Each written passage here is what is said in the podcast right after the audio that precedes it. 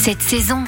La pause gourmande se fera dans l'Oise cette semaine. C'est l'auberge du Pont de Rotonde qui nous ouvre ses portes. Le chef Ludovic Colpart nous accueille dans les cuisines de cet établissement raffiné mais chaleureux. Bonjour Ludovic. Bonjour. Alors vous avez choisi de mettre la pomme de terre à l'honneur, mais sous quelle forme et dans quel plat? Je vais vous présenter la purée de pommes de terre que je fais depuis 30 ans. Alors si vous faites cette purée depuis euh, plus de 30 ans, c'est qu'elle vaut forcément le détour. Quelle pomme de terre allez-vous utiliser pour la faire? Il faut travailler avec des bonnes pommes de terre. Moi, je travaille avec la variété de pommes de terre de chez la maison Bayard, qui sont à Laucourt, dans la Somme. Donc, j'utilise deux variétés de pommes de terre pour faire ma purée. La Bluebell, donc euh, la Bluebell, elle a deux couleurs différentes. Elle est comme une pomme de terre et après des taches couleur aubergine dessus. Et j'utilise la plus vieille variété de pommes de terre qu'il puisse y avoir, c'est-à-dire l'Institut de Beauvais. Pourquoi avoir choisi ces deux variétés? Qu'est-ce qu'elles ont de particulier? Elles sont dédiées vraiment à faire de la purée. Et une fois que les pommes de terre sont cuites, On va laver nos pommes de terre, après on va les mettre sur gris, on va les mettre au four. Alors à la maison, on va les mettre sur un lit de sel, parce que le sel il va diffuser la chaleur. Et ensuite donc on les cuit à peu près une heure. Une fois qu'elles sont cuites, donc on a préparé le lait, le beurre, le demi-sel et beurre doux. Euh, le moulin à légumes, euh, lait chaud bien entendu, ça c'est obligatoire, et le tamis très fin avec euh, une corne pour passer la purée. pourquoi vous ne les cuisez pas à l'eau? Qu'est-ce que ça va changer? La raison c'est que la peau de la pomme de terre est cuite comme ça au four à 170 degrés. On va développer les arômes dans la pomme de terre. Et ça permet de les dessécher, d'avoir moins d'eau? Une fois qu'elles ont été évidées, quelles sont les étapes suivantes? On les met dans le moulin à purée artisanal, hein, le vieux, comme chez la grand-mère, tout simplement. On va tamiser, euh, on va ajouter un peu de lait dedans, et après on va la monter au beurre. Alors il y a forcément une méthode pour ajouter le beurre. Notre beurre, on le coupe en petites parcelles, en petits morceaux de 1 cm sur 1 cm. On va faire moitié demi-sel et moitié beurre doux. Une fois que ça c'est fait, on incorpore, on monte au beurre à la moitié de la quantité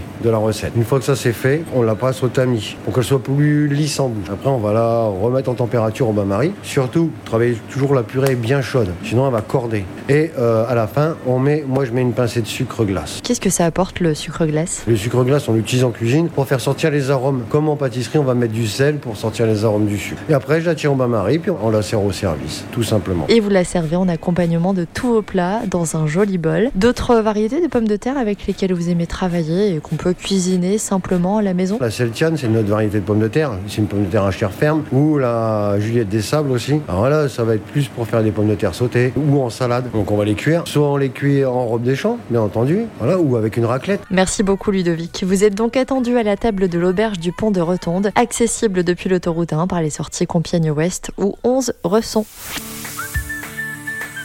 Retrouvez toutes les chroniques de Sanef 177 sur sanef177.com.